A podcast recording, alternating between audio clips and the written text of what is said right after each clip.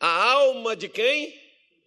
Do preguiçoso. O que, que o preguiçoso tem na sua alma? Ele tem desejo, vontade. Sabe aquelas coisas que as pessoas, aqueles planos, olha, tem aquelas, claro que não é você, mas tem outras pessoas que falam isso, que elas dizem assim: se eu pudesse, meu dinheiro desse, se Deus quisesse, eu faria isso. Legal, bom demais. Sabe por que na realidade a gente não faz? Ou porque o desejo não é suficientemente forte, ou a preguiça não deixa a gente fazer. O que, que a preguiça ela faz comigo? E ela faz com você com qualquer outra pessoa onde ela está. O que ela faz é só simplesmente nos fazer acomodar as situações que de praxe a vida traz para nós. A vida vai trazer dificuldades. Seja você crente ou descrente, a vida vai te trazer dificuldade. A vida vai te trazer problemas. Agora, é interessante que quando a gente descobre a fé, a gente descobre um potencial que foi colocado em nós que nós podemos mudar as situações, que nós podemos romper, que nós podemos vencer limites, que nós podemos ultrapassar barreiras. Só que vem o problema que desperta em nós aquele desejo, nos mostrando que a gente pode ir mais, mais adiante, nos mostrando que a gente pode conquistar, nos mostrando que a gente pode superar. E a gente diz assim: eu vou buscar isso, eu vou fazer isso. Por quanto tempo? Alguns fazem, como os crentes correnteiros, por exemplo, eles fazem sete semanas de orações, sete semanas de uma corrente, sete semanas de uma campanha, como o católico faz a chamada novena, aí são nove. O católico já faz até, o católico já está até mais animado, né? Ele faz nove vezes. Só que não funcionou. Não funcionou, o preguiçoso desiste, desanima, se acomoda, ainda diz assim: Senhor, tu és meu testemunha, eu tentei. Não consegui, mas pelo menos eu tentei. Mas será que realmente eu decidi comigo vencer? Eu decidi comigo mudar, porque se eu decidir, a Bíblia Sagrada está me dizendo: o preguiçoso ele deseja, mas ele não alcança nada, além do desejo que ele tem. É a única coisa que ele vai possuir. Mas a alma, então você vê que o problema não é a pessoa, o problema ele está dentro da minha alma, ele está dentro da sua alma, não é o que está do lado de fora que vem, porque vem tanto para o dirigente a dificuldade, quanto vem para o preguiçoso. O preguiçoso se acomoda à dificuldade. O diligente, a Bíblia diz que a alma do dirigente, esse vai engordar. Ou seja, quando você vê a Bíblia falar sobre gordura, ele não está falando da gordura física, não, porque senão todo mundo olha para frente e diz assim: Eu estou vendo no altar. Já começam as acusações e as condenações, né? Fora nas redes sociais que o povo agride a gente mesmo e fala: é realmente está gordo mesmo, está precisando emagrecer de verdade. Né? Engordou, é porque é dirigente. Não, não está falando de uma gordura física. Quando a Bíblia está falando de gordura, ela está dizendo acerca de resultados que a pessoa vai obter.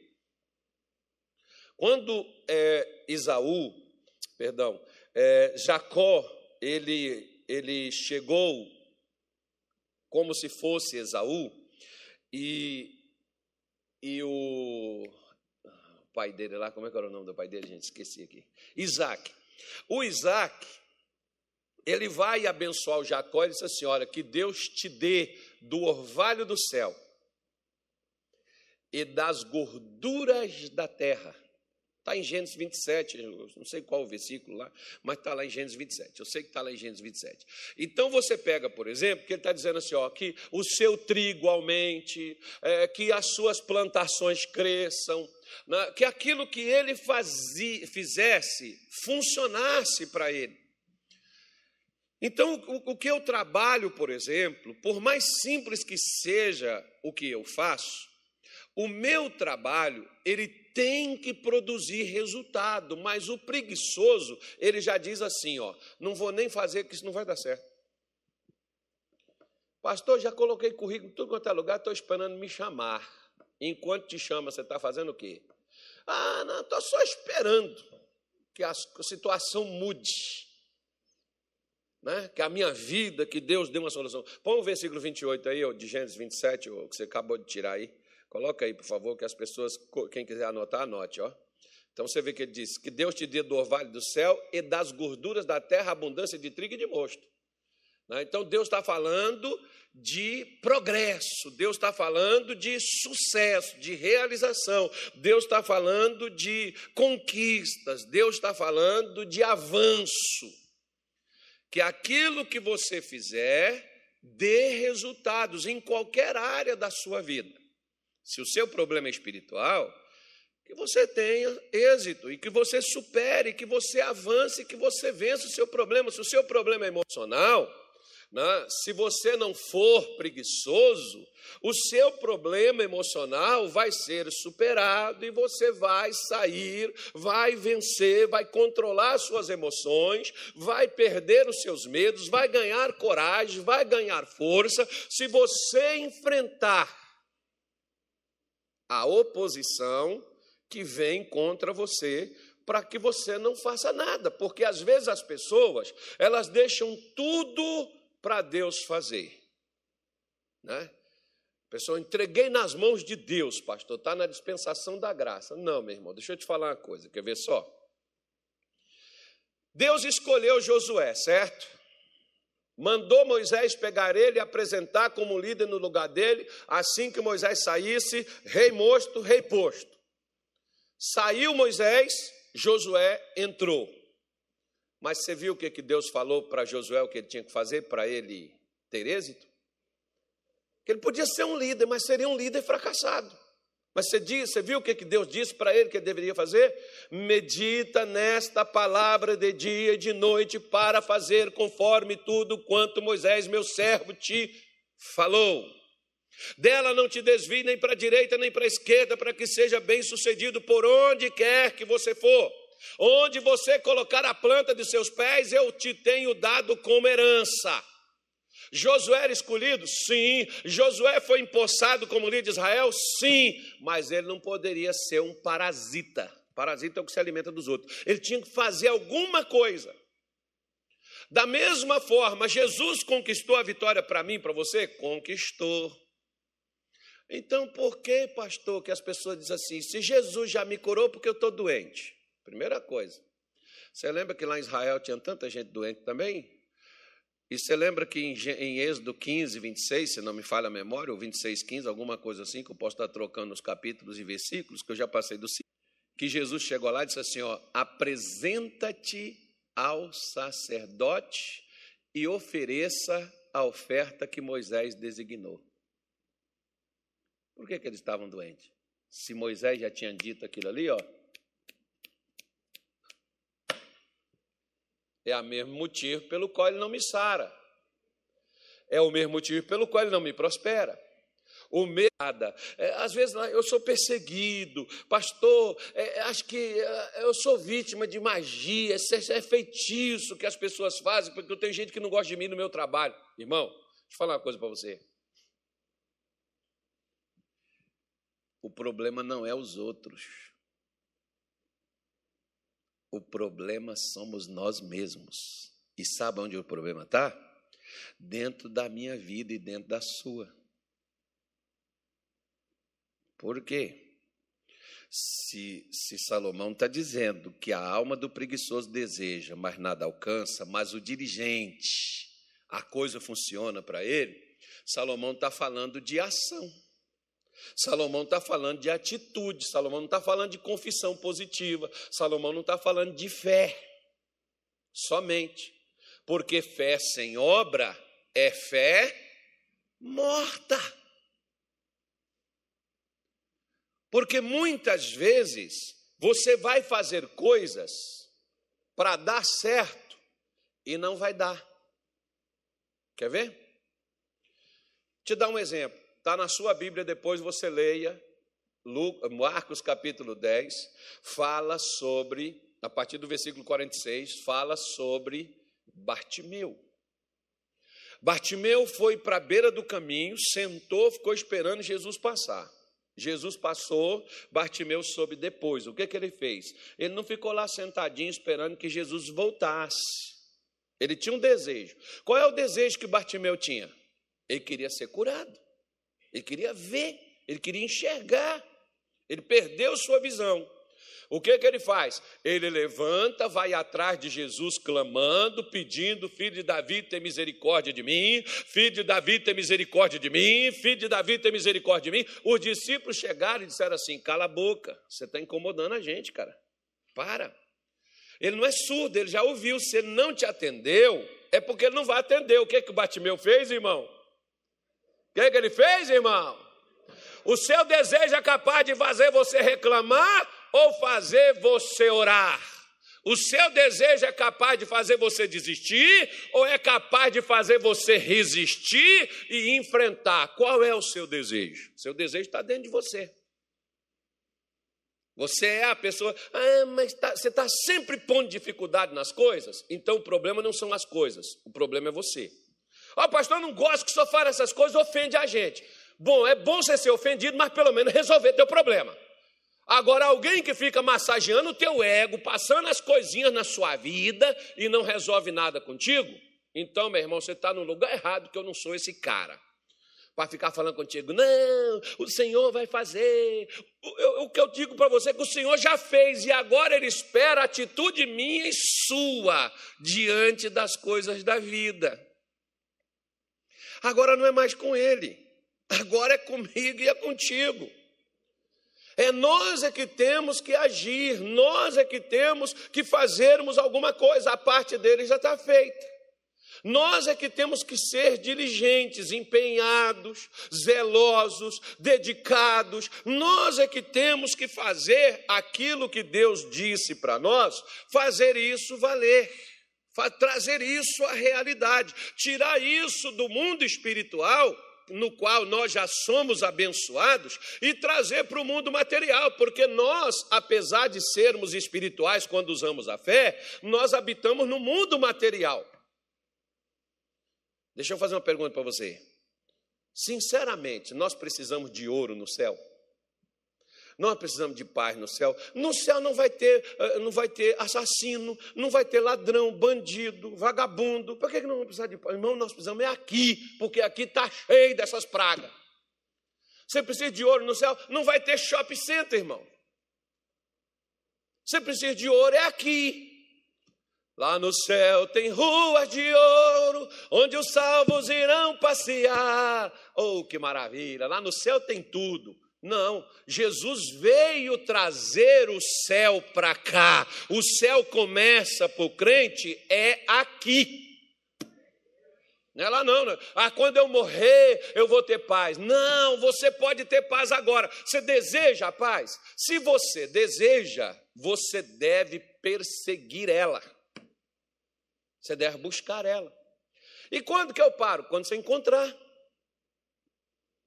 Porque Bartimeu, quando disseram para ele, cala a boca, ele não vai te ouvir, ele gritou mais alto. Jesus parou, mandou chamar Bartimeu, e quando mandou chamar ele, disse para ele: olha, tá aí o versículo, aí o Lucas colocou lá, dizendo-lhe: tem o quê? O que era para ele ter? Bom ânimo, coragem, entusiasmo, cara. Põe um sorriso no rosto, tira essa cara de maracujá de gaveta. O homem mandou te chamar eu queria ver a cara de quem estava falando com o Bartimeu, que certamente foi o cara que mandou ele calar a boca. Eu queria ver essa cena. Puxa vida. Quando eu, quando eu chegar lá, eu vou falar assim: Senhor, me reprisa aquela cena que eu quero ver quem foi que mandou o cara calar. E que foi o mesmo cara que diz assim: vai lá, fala com ele que tenha coragem, fala com ele que o desejo dele, eu não sou Aladim, mas quero realizar o desejo dele, traz ele aqui comigo. E quando Bartimeu chega, qual foi a pergunta de Jesus para ele? Qual foi a pergunta? O que você quer? Em outras palavras, qual é o seu desejo? Ah, ah, meu, meu filho, presta atenção numa coisa. Hoje eu estava vindo de casa para cá e não estava lembrando nem desse versículo, não, eu estava lembrando de outro, porque quando Salomão ele ofereceu a Deus uma, uma, uma coisa assim, sabe, insignificante, um negócio assim, pouco, que Salomão não tinha quase nada. Ele ofereceu mil holocaustos. Sabe o que é isso? Mil animais. Gente, isso é coisa demais. Ele deu de oferta. Aí Deus chegou lá para Salomão e falou assim: O que você quer que eu te faça? Rapaz, quando o cara faz alguma coisa, já pensou Deus chegar para você e falar assim: O que tu quer? Aí tu vai fazer: Eu quero só casar com a Luísa. Pensamento. Eu quero uma casa, eu quero um bom, um bom salário, uma boa renda, eu quero fazer uma faculdade. Gente, tem gente que é pobre até para pensar, que pensa numa coisa tão pouca. Aí Salomão, né, você vê aqui que é, é, é, Deus, Deus pergunta para ele: O que você quer que eu te faça? Ele diz: Senhor, que eu volte a ver, que eu tenha vista. Jesus amado, irmão, olha o desejo de. Claro, né, ele perdeu, quem está com a dor é que geme mas né, é o que ele precisava. Mas quando você, por exemplo, é dirigente, quando eu sou dirigente, e nós não paramos diante das adversidades, vai chegar um momento que Deus vai te chamar e vai te fazer essa pergunta: o que, que você quer que eu te faça? Você tinha motivos para ter me largado há muito tempo. Você tinha motivos para ter abandonado a fé. Você tinha motivos para poder ter desistido. O que que você quer que eu te faça? Uma vez eu vi um pastor falando isso, eu fiquei alarmado. Ele disse o seguinte: toda pessoa que usa a fé, ela vai ter Deus na mão dela. Só que Deus está na minha mão, não é para eu fazer e colocar Ele como empregado para mim, para poder fazer o que eu quero.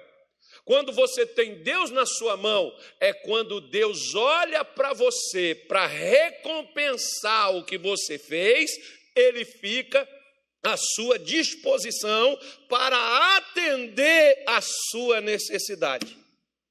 Por quê? Não sou eu que digo isso, quem falou foi o profeta Isaías.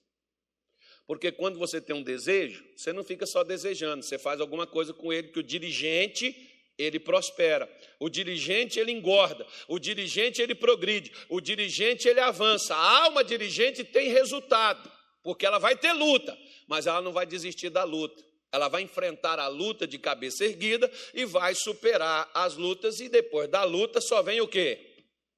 Depois da tristeza, o que, é que vem depois da tristeza? Pastor, vem a destruição. Não, depois da tristeza só vem alegria, irmão. Depois da doença, o que é que vem? A morte. Não, meu filho. Para quem é da fé, depois da doença vem a cura. Você está buscando o caixão? Então vai para outro canto, vai para a funerária, não é aqui não. Aqui é casa de Deus. Aqui é a obra de Deus, aqui é a fé. Então, para quem está doente, o, qual, é que vem depois da doença? A saúde. Vou dar um recado bom agora, pelo menos agora vai dar ânimo agora. Depois do caos financeiro, o que que vem? Ah, pastor, vai me despejar, eu vou ser expulso da casa, eu vou perder minha casa, eu vou perder o banco, vai me ferrar, vai tomar meu carro. Não, meu filho, depois do caos financeiro só tem uma coisa para chegar: é prosperidade, é abundância, é o que está faltando chegar. Para quem é da fé, tá vendo como fala com dinheiro que os crentes animam? Eita, por isso que Salomão falou que o dinheiro é resposta para tudo. Os crentes ficam animados.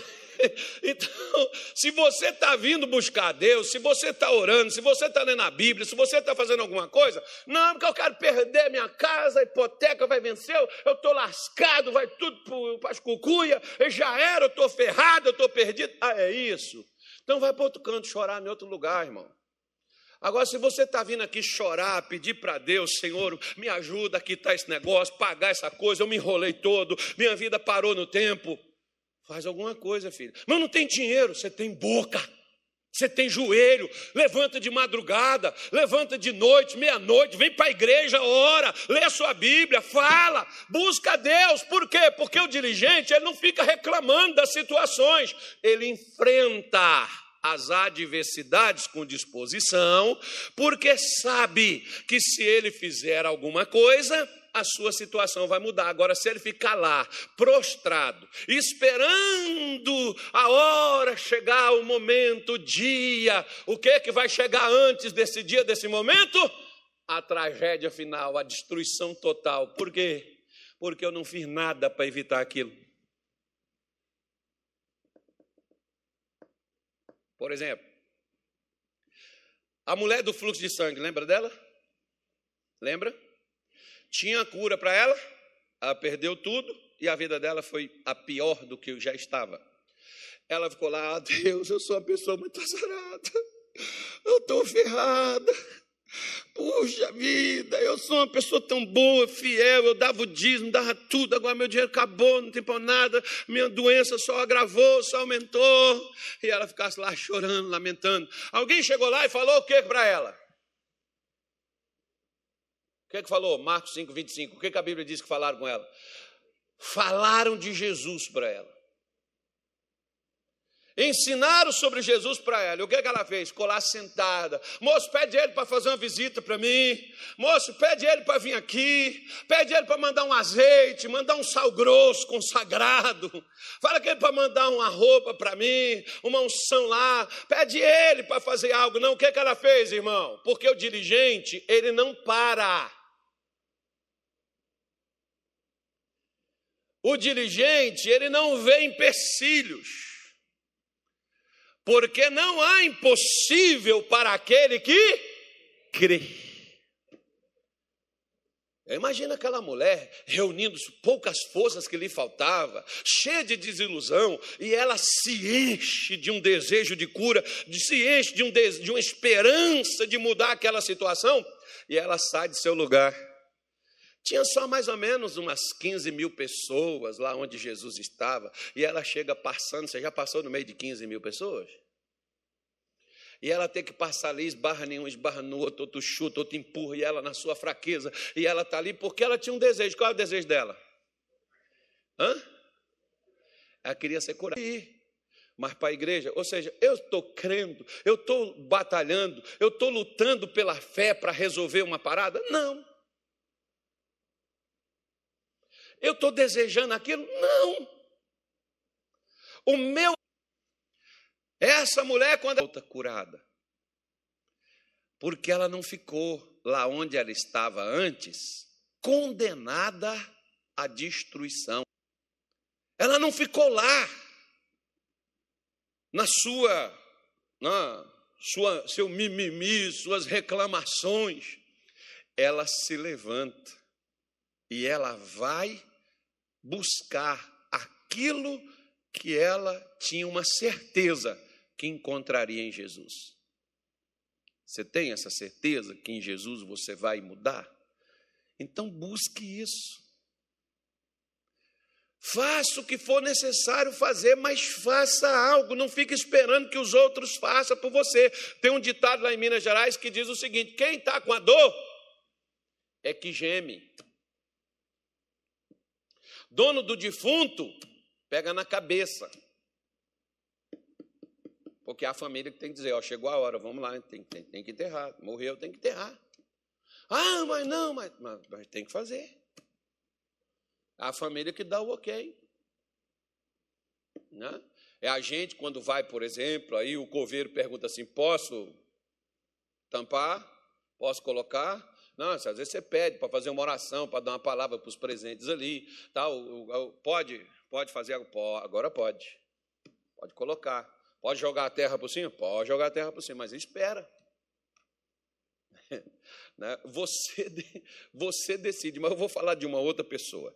Vai para Mateus capítulo 15, você está em Marcos, vamos para Mateus 15, eu já estou terminando, amém, gente? Sei que vocês querem ir embora, Estou numa fome hoje, estou amarrado. Isso não é normal, não. Isso é Satanás. Isso é demônio.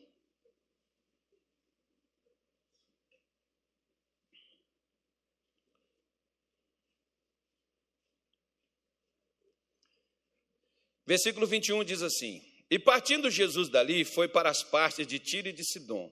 E eis que uma mulher cananeia, que saíra daquelas cercanias, clamou, dizendo: Senhor, filho de Davi, tem misericórdia de mim, que minha filha está miseravelmente endemoniada. Mas ele não lhe respondeu palavra falou nada, não disse nem sim e nem não. Irmão, o silêncio de Deus fala também, tá? Você só tem que entender. E os seus discípulos, chegando ao pé dele, rogaram-lhe, dizendo: Despede-a, que vem gritando atrás de nós. E ele respondendo disse: Não fui enviado senão as ovelhas perdidas da casa de Israel, que essa mulher era estrangeira, ela era cananeia. Então chegou, a, chegou ela, e o que, que ela fez? E o adorou. Olha o quanto que a adoração é forte, hein, irmão? Sabe o que, que é adoração? As pessoas pensam que adoração é se jogar no chão, levantar a mão para o céu, cantar indo bem alto. Não, filho. Adoração é serviço. Sirva a Deus. Muitas vezes você serve a Deus visitando uma pessoa necessitada. Você serve a Deus, por exemplo, pegando, fazendo alguma coisa de útil. Ainda que seja uma vassoura na igreja que você pega e limpa, você está servindo. Por quê? Porque a casa é o local de culto que nós prestamos ao Senhor. Quando você faz alguma coisa, você está servindo a Deus. Você fica ali na porta, por exemplo, como o obreiro está ali em pé, as pessoas chegam, ele abre, e certamente ele diz assim: boa noite, seja bem-vindo, que Deus te abençoe, te dê um culto maravilhoso hoje. Que era assim que eu fazia quando estava lá na portaria. Né? Quando eu estava aqui do lado, como está esses obreiros, assim, ó, eu ficava na hora do louvor, Senhor, toca mesmo no povo, taca fogo, põe ânimo nesse negócio, porque eu era o primeiro animado que estava ali. O pastor disse assim para mim, Carlos, nós somos o espelho da igreja. As pessoas chegam e elas olham para quem? Quando você quer se ver, você olha para onde? Para o espelho. Você é o espelho de Deus lá na sua casa. Eles vão olhar para você porque é você que vem na igreja. Se você que vem na igreja está conformado, derrotado, entregue, julgado às traças, ferrugem, dizendo e reclamando da vida, os outros vão falar assim: se ele que está indo na igreja está assim, é, imagina eu, né? Eu, não, eu que mesmo que não tenho perspectiva nenhuma, estou ferrado, porque se ele, Deus não está olhando para ele, se minha mãe, que é fiel, que levanta, que vai para aquele culto todo dia de domingo e não fica nem em casa fazer janta para gente Poxa vida, a situação está tão feia para ela, eu estou lascado. Pronto. Isso é espelho. Essa mulher, ela tinha tudo para desistir, mas ela chega, ela adora, e quando ela adora, ela vai trabalhar, ela vai servir Jesus. Sabe o que, que Jesus falou com ela? Ficou pior. E ela disse assim: Senhor, socorre-me. O que, que ele falou com ela? Diz assim: ó. Ele, porém, respondendo, disse: que, é que ele diz para ela? Não é bom pegar o pão dos filhos e dar aos cachorrinhos. Comparou esse com animais. Não, irmão, nossa, Deus eterno. E ela disse: Sim, Senhor, mas também os cachorrinhos comem das migalhas que caem da mesa dos seus senhores. Então respondeu Jesus e disse: Ó oh, mulher, grande é a sua fé seja feito para contigo, como que, gente? Como que, gente? Como tu desejas. Por que, que ela não desistiu quando os discípulos mandou ela calar a boca? Por que, que ela não desistiu quando Jesus deu até uma palavra meio estranha para ela? Por que, que ela não desistiu? Ela tinha um desejo. E que por meio da fé era a única maneira de alcançar. Quem tem um desejo e usa a fé, vou dizer uma coisa para você: Nunca pare, nem se conforme, até que o seu desejo seja alcançado. Por quê? Porque se você é diligente, a sua alma vai engordar. Sua alma é dirigente, você vai engordar, ou seja, você vai ter resultado, você vai superar, você vai vencer, você vai progredir. Agora, se você tem uma alma preguiçosa, você vai se conformar com as dificuldades que na vida vai aparecer e você vai ser aquele crente desanimado que imagina essa mulher voltando para sua casa e falando: É, minha filha, eu fui lá falar com Jesus. Você acredita que foi que ele fez? O discípulo pedindo, ele atendeu. Ainda me chamou de cadelinha, cachorrinha. Você vê, minha filha, como é que são as coisas, né, minha filha? Pois é, irmão. Você descobre se uma pessoa é dirigente é o que ela faz na hora que fica difícil. Porque tem gente que, quando fica difícil, o que, que eles fazem? Eles se entregam à dificuldade. Ainda dizem: Senhor, tu sabes que eu lutei. Será que lutou o suficiente? Você vê pessoas até descrentes contando sobre rompimento que eles tiveram nas finanças, sobre rompimento que eles tiveram na vida, coisas assim que eles tiraram da derrota, do fracasso, eles tiraram a vitória. E você vê eles contando e o cara nem é crente. Não é porque que Deus colaborou e contribuiu com ele e fez a pessoa vencer, porque a pessoa nunca se entregou às dificuldades que surgiu no caminho dela. O evangélico, o pastor, o evangeliquez, né? o, o infernalta, quando vem essas coisas, o que, que a pessoa faz? Ah, poxa vida. Né? Você lembra de Namã, quando o Namã chegou lá? Olha só. O Namã chegou lá, saiu de lá da Síria, foi a Israel, quase dois mil quilômetros, irmão. Eu acho. Depois você pergunta o Google aí e veja quanto tem de lá da Síria até lá em Israel. É uma, uma pancada de quilômetros. Para num lombo de um cavalo e um cara já leproso, poxa, 540? 540 quilômetros. Pois é, diz o pastor Tony aqui que é, né? Eu não, eu não sei. O pastor Tony que está falando. 500, tá bom, 540 quilômetros é daqui aonde? Daqui a Sinop, né? 500 quilômetros, Sinop. Então vão montar num cavalo e vão para Sinop.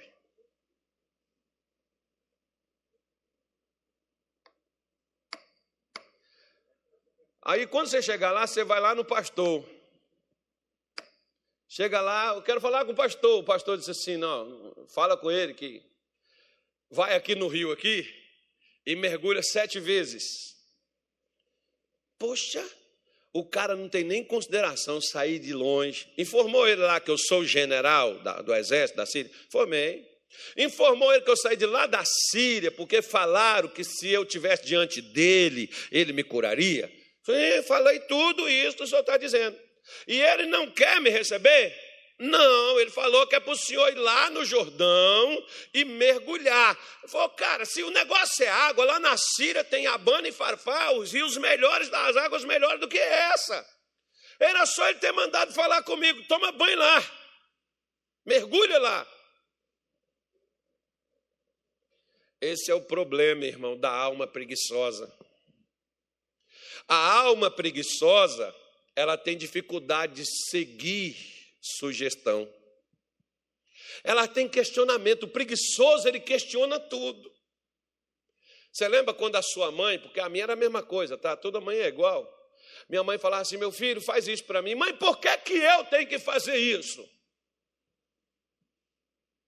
Manda o fulano, a fulana, a fulana está aí. Não, eu estou mandando você. E você vai agora.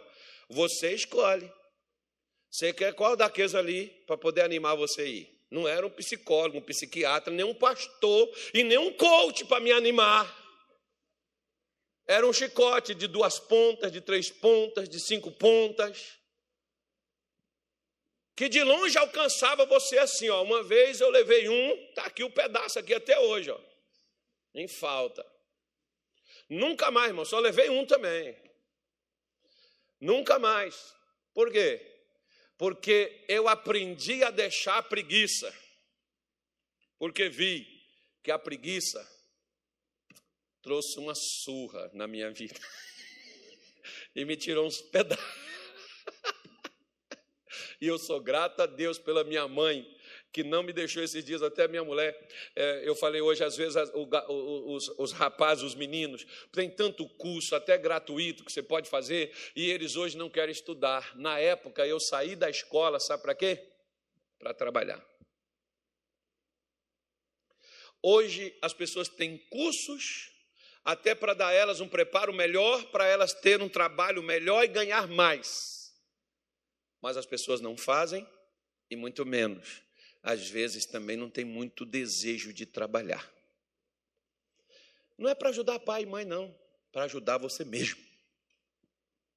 Eu fico olhando assim, gente, parece que a pessoa não sonha, parece que a pessoa não tem um objetivo, parece que a pessoa, né, não, não, não. Ah, mas eu, é, outro dia, por exemplo, teve um rapaz que ele veio comigo, eu disse assim: não, cara, pega o, o, serviço lá, mas pastor, é só tanto. Eu falei, mas você pode crescer lá na empresa, tem como você crescer? Tem. Teve pessoas que chegaram lá de faxineiro, que hoje está nisso, está naquilo, está naquilo outro, está ganhando não sei quantas vezes mais. Pois é, na outra empresa onde você vai ganhar um pouco, mas não tem como você crescer, você está limitado ali.